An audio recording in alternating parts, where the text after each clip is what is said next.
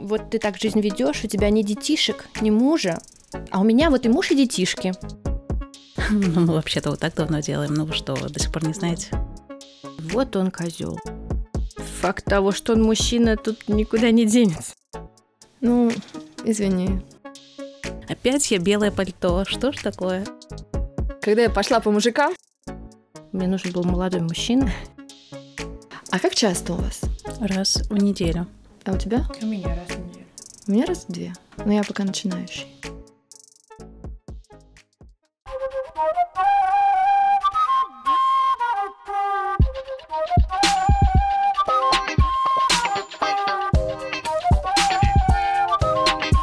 Привет!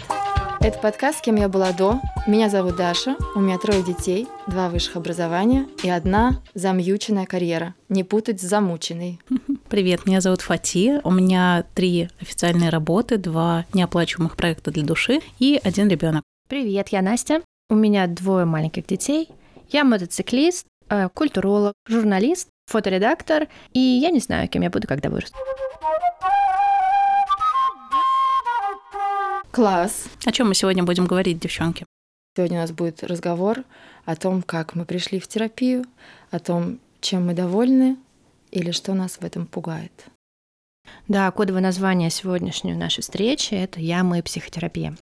Я вспоминаю э, свои попытки найти себе хорошего психолога, и вспоминаю те вопросы, которыми я задавалась каждый раз, когда в очередной раз пыталась найти себе нового психолога. И это, скажем так, вопросы дилетантов. Например, когда же мне нужен психолог? Второй мой вопрос был, как выбрать психолога? Следующий очень животрепещущий вопрос – это когда же я увижу результаты? Следующий вопрос, супер важный вопрос. Что скажут люди, когда узнают, что я хожу к психологу? Некоторые мои знакомые до сих пор путают э, психолога и психиатра. Поэтому, когда я говорю, что я хожу к психологу, они делают страшные глаза. Еще один очень важный вопрос – сколько тратить на психолога? Какую часть бюджета тратить на психолога, и вообще закладывать ли в бюджет отдельную статью расхода, такую как психолог. Кого-то пугает одна эта мысль. Для кого-то это такая же нормальная трата, как, например, ходить красть волосы. М, И последний вопрос. Как понять, что результат вообще есть? Хороший вопрос ты задаешь, А, учитывая, что у нас самих нет на это ответа, но мы хотя бы сейчас попробуем эту тему подумать. И, внимание, дисклеймер. У нас нет психологического образования, и мы только делимся личным опытом и тем, как это влияет на то, как мы справляемся ежедневно, и как это нас поддерживает.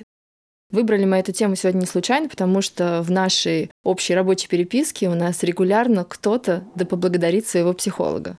Поэтому, так как мы сегодня все собрались здесь втроем, и мы все в своей психотерапии, очень классно это обсудить, э, как это нам э, помогает, и поменяло ли это что-то в нашем ежедневном, в ежедневной рутине.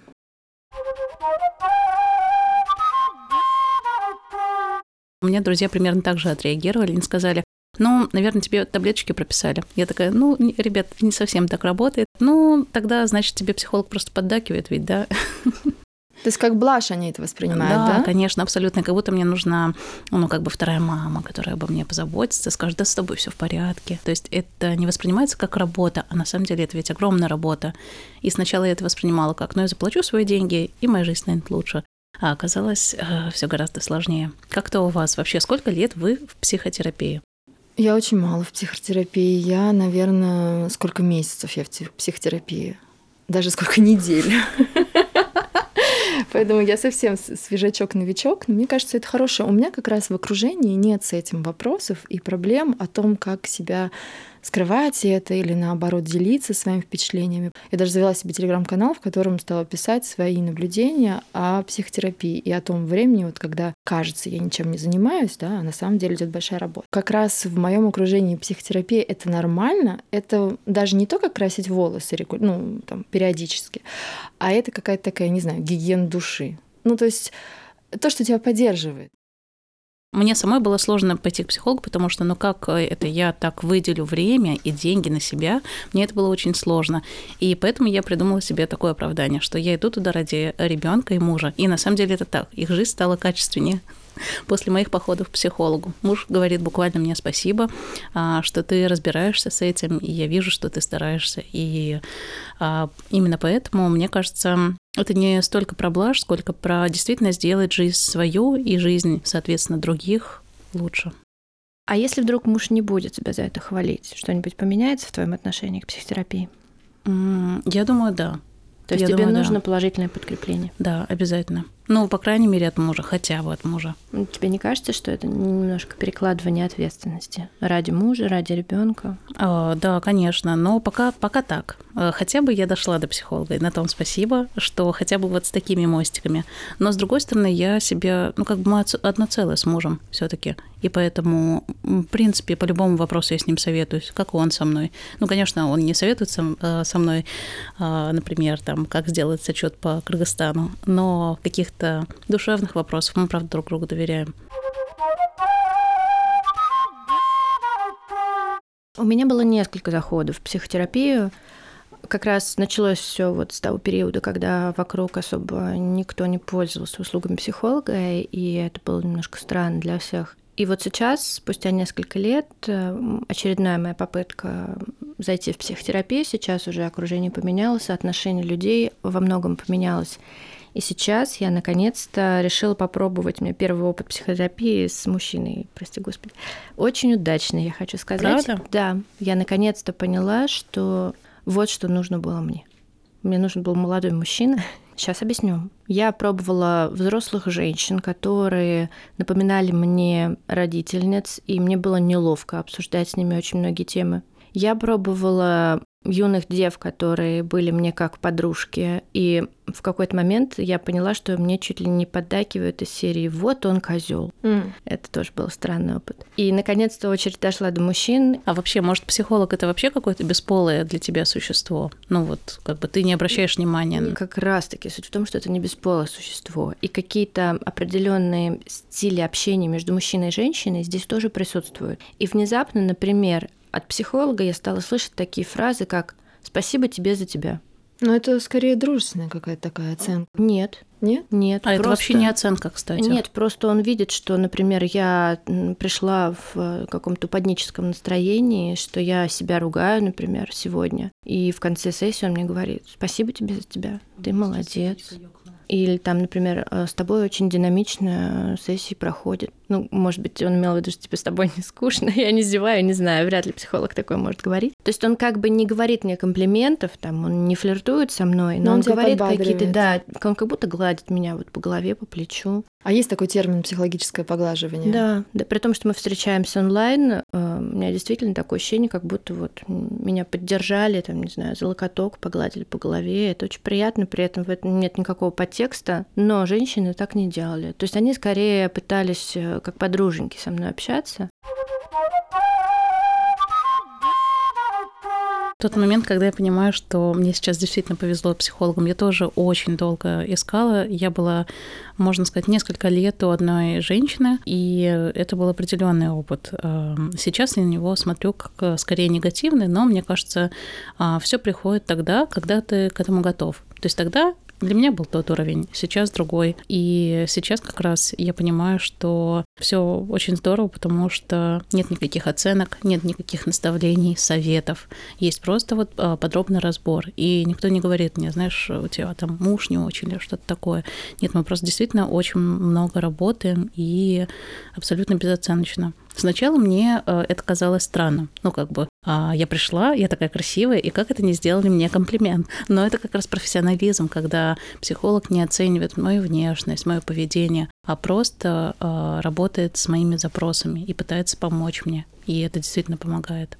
А как ты понимаешь, что есть результат? Когда вот мне муж говорит спасибо за то, что я сходила в психотерапию, когда я понимаю, что я стала меньше гораздо срываться на дочь, если у меня какой-то неприятный день. Обычно у нее истерики, и я тоже завожусь, и начинается разбор полетов. А мы друг друга перекрикиваем. А сейчас это не так. Сейчас я стала а, вставать в позицию взрослого и понимать, что, ну, да, знаешь, я понимаю, что тебе грустно, ну и дальше вы сами знаете.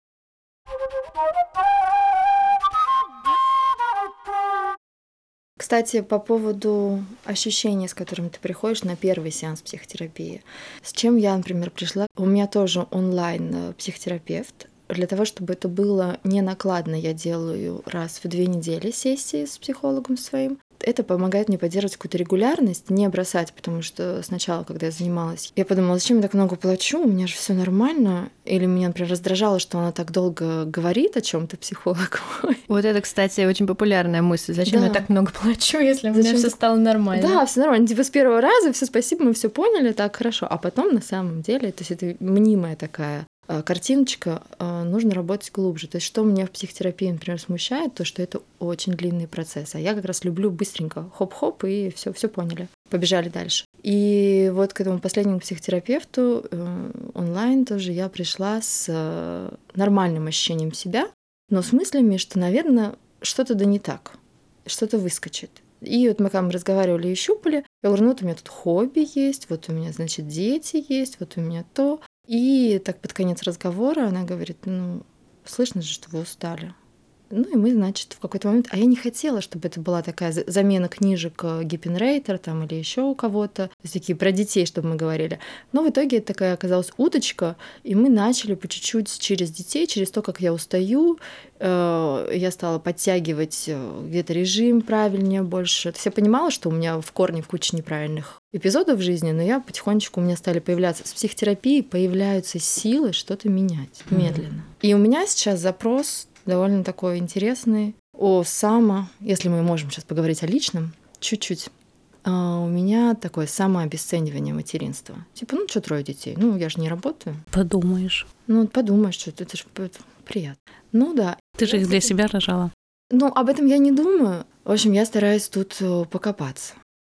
Я пришла вообще своему последнему психологу с таким запросом, что а как раз-таки я часто ругаюсь с дочкой, и я не понимаю, как с ней себя правильно вести, хотя, конечно, куча книжек уже прочитана, но все равно я говорю, что мне не хватает вот этого терпения, какая-то ярость каждый раз просыпается. И после этого на первом же сеансе мы копнули так глубоко, что я была просто в шоке.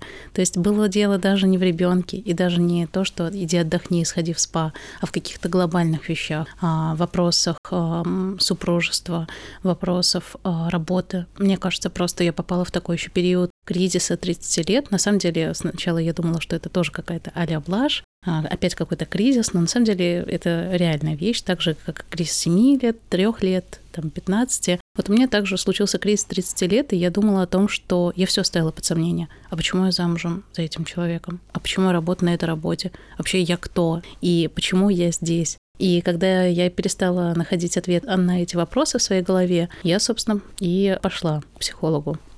Ты представляешь, Фати, что я тут погуглила основные запросы, с которыми приходят психотерапевту. По, в одной статье нашла, что самый первый топ-вопрос «Я не знаю, кто и чего хочу». Но мне кажется, это бич нашего времени. Мне кажется, это вообще просто базовый вопрос человечества из серии своего предназначения, зачем мы здесь и ну, не все для чего мы нужны. Да, но мои, мои родители точно этим вопросом ну, задавались. Это экзистенциальный кризис, который каждый человек, мне кажется, проходит э, много раз а, в жизни. да, и в этом плане ты права, потому что каждый раз в кризисе а, мы сбрасываем свою оболочку, мы перестраиваем свою личность. То есть, конечно, остаются опоры, но каждый раз вот кризис, даже трех лет и семи лет, личность пересобирается. Ты откладываешь то, что тебе не подходит, ты уже новый человек, и берешь то, а, что тебе подходит. И поэтому, да, вот этот кризис «Кто я?», потому что «А что мне нужно взять из своего предыдущего опыта?» И что мне точно не подходит. Да, это пересборка такая. Просто есть философские ответы, философский подход к этому вопросу из серии, как бы, зачем вообще люди на Земле, зачем мы в этом мире, куда мы все идем, что мы оставим после себя, нужны ли мы для того, чтобы э, приносить миру новых детей. А есть практические ответы, то есть там, кто я, я вот этот, я хочу вот это, мне надо вот это, мне надо в отпуск, мне надо зарабатывать деньги, мне надо купить квартиру. Это тоже практически вполне себе ответы конкретного человека на вопрос. Отличные ответы, как опора, конкретные. Опора на себя — это как раз то, что ты можешь выставить в психотерапии. То есть, а, если у да. тебя на себя, у тебя есть опора, например, на, к примеру, ладно, на супруга, на друзей, на детей, на родителей, то ты далеко не поедешь при первом же каком-то кризисе. То есть, Конечно. да, они тебе помогут, но ты, но ты не сам это сделал. Получается, психотерапия для того, чтобы выстроить опору внутри себя, чтобы ты мог замечать какие-то проблемы, которые в тебе есть, были и будут. Ну, как бы ты не станешь роботом, правильно? И ты мог бы их, ну так, отстраняться, анализировать и, возможно, быстренько находить в копилочке, это если уже такая длинная терапия, да, в копилочке, так, значит, я возьму такой сейчас навык у себя и помогу себе, или такой, такой, такой. Ну, это сложно. Это очень хорошо, когда люди ходят в психотерапию. Знаете, есть такой мем классный, когда парень знакомится с девушкой, что лучшая от него фраза будет при знакомстве, что «я хожу на психотерапию». То есть она может понимать, что этот человек чутка усмирил своих э, тараканов или еще что-то и готов э, к, к жизни. А еще мне кажется очень важно, а, вот чему учит психотерапия, обращаться к себе, потому что ты каждый день сталкиваешься в жизни с каким-то выбором. Если опора на внешнее, а до своих 29 лет я жила именно так, я опиралась на внешнее. То есть, боже, а что скажет начальница, а что, а что скажет моя мама? И так далее. И казалось бы, уже финансовая независимость есть. А, мы снимаем квартиру, есть машина, есть ребенок, а, мы 7 лет в браке. Но какие вопросы а, с внешней стороны? Но это не было выстроено внутри. И это такая эмоциональная инфантильность опираться на других. Но это все связано с тем, что нет, нет как раз той самой опоры на себя. А сейчас я возвращаюсь к этому, и уже когда я хочу ответить на вопрос, а что мне подойдет, я уже стараюсь прислушиваться к себе. Вот я сейчас э, в психотерапию, кстати, пришла ровно с теми же запросами. Как э, перестать опираться на людей вокруг. И когда мы начали все это разбирать, э, выяснилось, что под каждой такой опорой есть очень большой страх. И работать надо именно со страхами. Со страхом потери, в том числе потери родителей, со страхом одиночества. А что будет, если я вдруг не буду замужем, перестану быть замужем? Что со мной будет? Кому я буду нужна? Со страхом, что э, дети вдруг отколятся, пройдут вот этот этап сепарации, и я перестану им быть настолько необходима. То есть, э, когда детей очень много, тебе тяжело, но также тяжело думать, когда все кардинально изменится, и наоборот, детей станет твоей мало жить. Чем ты будешь заниматься, когда дети перестанут тебе нуждаться? Что будет, если тебя уволят с работы внезапно, вот одним днем что-то произойдет, тебя уволят с работы? Это тоже такой очень большой страх, потому что длительная работа на одном месте, стабильность, в том числе финансовая, она немножко расслабляет.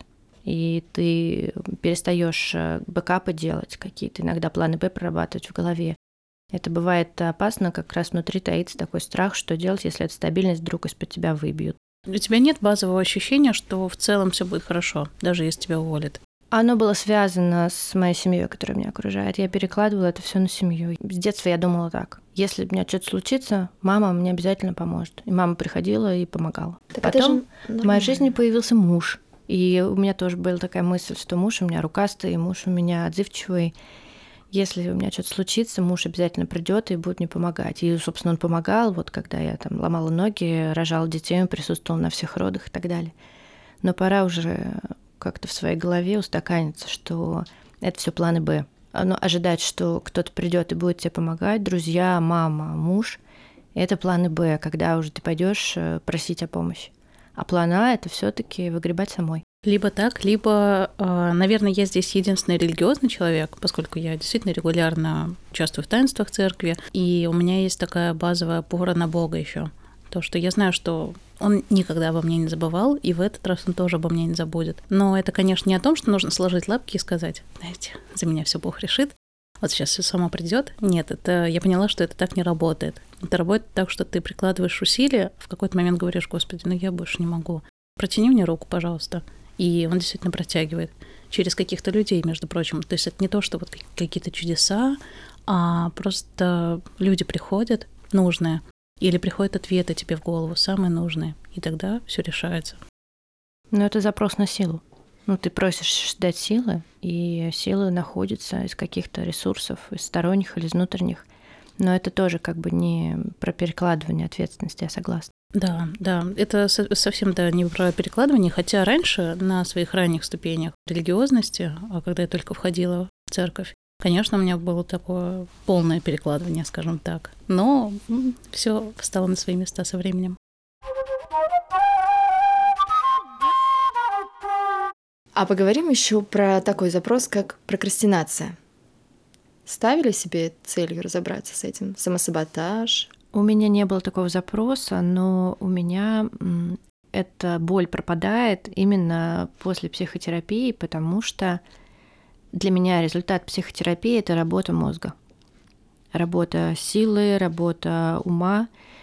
Э, у меня появляется очень много тем для, для раздумьев, и в эти моменты я начинаю активно работать и физически, и умственно. Вот когда начинается застой в голове, вот тогда мне лень работать, я не могу приняться за какие-то важные дела, за какие-то важные заказы, у меня горят дедлайны и так далее. Я просто сижу, смотрю в одну точку, именно потому, что мозг закисает. Работа с психологом мне постоянно дает пищу для ума. То есть я иногда выхожу с сеансов, и вопросов у меня больше, чем ответов. И меня это не расстраивает, меня это только радует. Иногда появляются такие вопросы, на которые я не могу сходу ответить. Какие-то элементарные, казалось бы, вопросы. Например, а, что для тебя любовь? А я нахожусь в том состоянии, когда я не могу ответить на этот вопрос. Я выхожу с сеанса, и потом всю неделю до следующей встречи с психологом я прям думаю над ответами, задаю другим людям, анализирую, что отвечают люди. Это очень классно. Иногда я выхожу с печальными выводами, с грустными, с какими-то вещами, которые мне страшно было осознать, страшно было подумать, а сессия с психологом это только подтвердила, что да, как бы вот, вот в этом все не очень хорошо. А иногда вот с легким свободным сердцем выхожу, это тоже классно. То есть результат не всегда однозначный, но работа мозга для меня максимально важна. Я поддерживаю, что психотерапия для меня тоже это какая-то... Я испытываю благодарность а, себе, что я этим занимаюсь, что я не мучаю себя бесконечно, а я такой очень въедливый человек и мучаю первым делом себя, а потом своего партнера, естественно, а может быть даже одновременно, и потом людей, которые вокруг. И психотерапия это как раз такая очень хорошая работа, и она заметна. А как часто у вас? Раз в неделю. А у тебя? У меня раз в неделю. У меня раз в две. Но я пока начинающий. Каким результатом вы были бы довольны? Ну, я уже довольна тем, что я понимаю, что не нужно столько работать, чтобы получить результат. А, слава богу, оказывается, можно работать меньше, но лучше. Для меня это было открытие, потому что у меня самая большая ценность, она в работе, и если с работы что-то не так, то я считаю, что я сломалась, я, со мной что-то не так. А психолог помогает растожествить это. То есть как бы есть ты, а есть работа. И ты не только работа. А, и именно поэтому, мне кажется, это положительно влияет оценка своих действий, сказать себе, я на самом деле ты вообще молодец. Потому что, мне кажется, как раз прокрастинация, она слагается из того, что ты тревожишься о том, что что-то не успеваешь, и мозг думает, ну зачем мне за это вообще приступать, если я могу не справиться. И, наверное, самым важным для меня будет результатом принятия себя, своей жизни и доверия к жизни. Не гиперконтроль. Вот есть гиперконтролирующие мамы, а есть э, гиперконтролирующие личности. Фрик-контролы. Да, именно так. Внутренний контролер. Ой, он Ой, у есть меня очень много, есть очень много а, таких практик, как своего внутреннего контролера усмирять. Обязательно поделюсь, и, может быть, даже скинем что-нибудь в нашу телеграм-группу. Да, это будет полезно. Мы для вас тоже стараемся. А еще для меня будет классным результатом, если я научусь, или давайте так, когда я научусь говорить нет, это будет супер результат. Потому что пока я не умею. Да. Мы запомним. Нет. Для меня, кстати, классный будет результат, и, возможно, это как раз будет э, время, когда можно будет сделать паузу в психотерапии. Это когда я перестану со своим психологом спорить, когда я перестану защищаться и оправдываться. И когда он говорит какую-то теорию или когда просто там что-то рассказывает о том, как обычно это у людей бывает, а я начинаю оправдываться, говорит, ну нет, ну как же, ну вот это, ну а может быть вот это, ну, ну нет, на самом деле вот, ну мне казалось, что нет. В такие моменты я понимаю, что он нащупал какую-то болезненную точку, и я начинаю всячески ее прикрывать, всячески вот, чтобы на нее не давили, чтобы ее не вытаскивали на свет. И каждый раз у нас э, в беседах есть такие моменты, когда я чувствую, как будто меня кто-то нападает. А на меня никто не нападает. Предлагаю еще обсудить э, альтернативу психотерапии для тех людей, которые пока не готовы довериться доктору, потому что это же я что, больной? Да, идти к психологу. В общем, кто на это не готов, или нет возможности, или нет решительности. Например, какие вещи нам помогают? Помогает плавание в бассейне, очень расслабляет. Это не даст тебе ответ. Физические нагрузки, они отвлекают э, мозг, мне кажется. Помните фильм «Форест Гамп»? Да. Когда он бежал. Просто бежал. Ладно, первый раз он побежал там от ребят, от мальчишек, ты помнишь, в лесу. Второй раз он побежал, когда его девушка ну, бросила его, которую он любил. И он побежал. Все, дальше ты уже не помнишь, как, с какой проблемой ты начинал. Да, у самурая нет цели. Физическая активность, да, приличная длинная физическая активность, какое-то новое увлечение, хобби. Ты понимаешь, что ты — это не только проблема, что ты можешь переключить свое внимание да. с голодной головой. Чтение книг. М? Где тоже можно найти ответы на свои вопросы.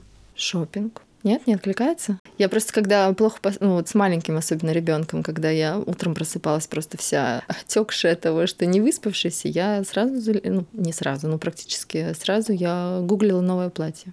Да. Не всегда покупала, но меня это успокаивало, действительно, да. То есть я понимала, что я плохо, если вот я супер вымотанная, я э, иду на какой-нибудь онлайн шопинг. Ну, как минимум чашка кофе. Просто попрыгать. Эндорфины, все дела. Потанцевать потанцевать. А вот, кстати, по поводу эндорфинов. Здесь у нас немножко смешалась альтернатива психотерапии и отвлечения от своих проблем. То есть многие из этих, да, много из этих списка это как раз э, просто вещи, которые вызывают прилив эндорфинов, как спорт или узнавание чего-то нового, поедание шоколада того же самого или, или ну, в общем, вкусной еды. То есть, в общем, да, ты получаешь э, дозу каких-то положительных эмоций, но как бы твои внутренние проблемы, вопросы от этого не решаются. То есть это просто замещение, отвлечение. И главное, чтобы это не перешло в новую зависимость. У меня так было, что э, я замещала как раз шоколадками, едой, и становилось, правда, лучше. Но потом это превращается в зависимость и в новый запрос к психологу. А еще можно всегда обратиться к своим друзьям, ведь они знают нас так хорошо, и мы не зря с ними дружим. Но об этом мы поговорим в следующем подкасте. Спасибо за разговор. С вами были Настя, Фати и Даша. И я хочу напомнить, что все мы это записываем для того, чтобы бороться с комплексами, а не усиливать их. И не казаться на фоне других теми, кто ловко справляется. Мы не справляемся. Абсолютно не справляемся. Проведите хорошо время с собой, с теми, которые вы есть сейчас. Аминь. Стоп-мотор.